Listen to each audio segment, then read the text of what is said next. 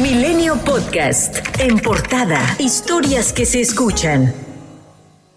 Este domingo se llevó a cabo una jornada en la que en más de 125 localidades de las 32 entidades del país se organizaron con actos simultáneos de respaldo al secretario de Relaciones Exteriores Marcelo Ebrard en su aspiración de convertirse en el candidato de Morena para las elecciones presidenciales de 2024. Participaron adultos mayores, integrantes de la comunidad LGBT+, feministas, estudiantes y empresarios. Y a pesar del enfrentamiento que tuvo el senador Ricardo Monreal con el presidente presidente Andrés Manuel López Obrador, después de que votara en abstención para la reforma que pasa a la Guardia Nacional a la Sedena, el senador sigue con eventos políticos y aseguró que llegado el momento aparecerá su nombre en la boleta para la contienda a la presidencia de la República. Monreal denunció una campaña de insultos y descalificaciones en su contra, pero advirtió que resistirá. Cuando defiendes al Estado de Derecho y al sistema constitucional que nos rige desde 1824, puedes ser blanco de descalificaciones e incluso insultos en los medios y plataformas digitales, muchos de ellos patrocinados con recursos públicos y elaborados por asesores extranjeros. Pero vamos a resistir con dignidad y firmeza. Lo más importante es la congruencia y la conciencia. Viva la independencia de México. En este mes refrendemos nuestro espíritu de libertad y grandeza. Las dirigencias nacionales del PAN y PRD llamaron a los legisladores del PRI a retirar la propuesta que busca mantener al ejército en las calles hasta 2028 y construir una propuesta conjunta como la coalición va por México, luego del anuncio de la suspensión como coalición. Reiteraron la exigencia al gobierno federal para corregir la estrategia de seguridad y fiscalizar la actuación de las Fuerzas Armadas para que sea como lo dicta la Constitución, de manera extraordinaria, regulada, subordinada y complementaria. En tanto, el coordinador de los diputados de Morena, Ignacio Mier, llamó a los gobernadores y legisladores de la oposición a respaldar la iniciativa priista para extender hasta el año 2028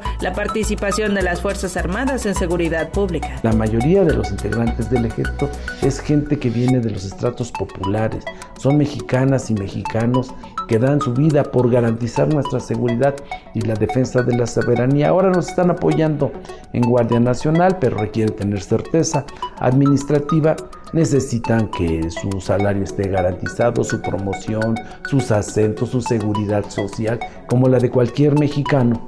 Y, y esta posibilidad que abre la iniciativa de la diputada viene a reforzarlo. El presidente López Obrador admitió que en el país hay grupos muy poderosos de la delincuencia y aseguró que por ello, en regiones históricamente pacíficas, le están solicitando la intervención del Estado para dar seguridad a la población. Al presentar el plan de justicia para el pueblo huirárica en Jalisco para que recuperen sus tierras, el presidente pidió al secretario de Defensa Luis Crescencio Sandoval preparar un plan integral para instalar cuarteles de la Guardia Nacional en las regiones indígenas de Zacatecas, Jalisco, Nayarit y Durango. Antes, pues nada más, no sé cómo les llamen aquí, pero en Oaxaca se les llama topiles con eso era suficiente. Pero ahora no, ahora se necesitan los topiles, hay que seguir con la tradición y con la costumbre, pero también con la Guardia Nacional. Y por eso eh, yo le voy a solicitar al general Luis Crescencio Sandoval González, secretario de la Defensa, que nos presente un plan integral para toda la región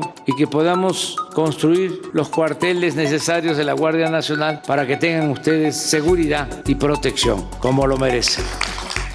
La Fiscalía General de la República entregó al gobierno de Estados Unidos a Juan Sillas Rocha, alias El Sillas, quien fue el principal lugarteniente del líder del cártel de Tijuana o cártel de los Arellano Félix, Fernando Sánchez Arellano, el ingeniero. Sillas Rocha ordenó el secuestro de tres mujeres, familiares del líder del cártel de Sinaloa, Ismael El Mayo Zambada, en Tijuana, Baja California, el 25 de septiembre del 2010, en represalia por el plagio y desaparición de su hermana Lisette Sillas, el 30 de julio del mismo año, en Nogales, Sonora.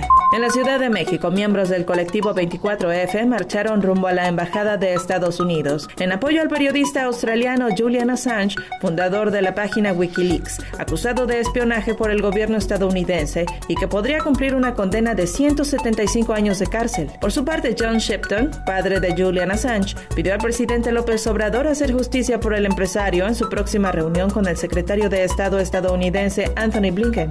El líder parlamentario del panel en la Cámara de Diputados, Jorge Romero, anticipó el voto de su bancada contra el proyecto de presupuesto 2023 presentado por el Ejecutivo, al advertir que la recaudación y el gasto que se plantean son históricos para proyectos como el Tren Maya, el Aeropuerto Felipe Ángeles y la ya inaugurada refinería de Dos Bocas, pero se gasta en caprichos y no en apoyo para la gente.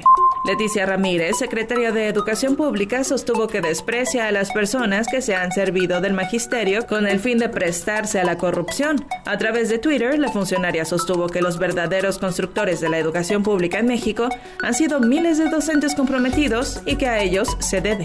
Con el regreso a clases en nuestro país, el número de fotografías de menores aumentó en Internet, ya que los padres de familia compartieron el momento en el que sus hijos ingresaban a las aulas. Sin embargo, de acuerdo con datos del INAE, el compartir datos personales de los menores, como el nombre de la institución educativa donde estudian o actividades escolares, puede aumentar hasta un 56% el riesgo de extorsión y secuestro. México sumó en 24 horas 815 nuevos contagios de COVID-19, así como tres muertes por la enfermedad, de acuerdo con la Secretaría de Salud.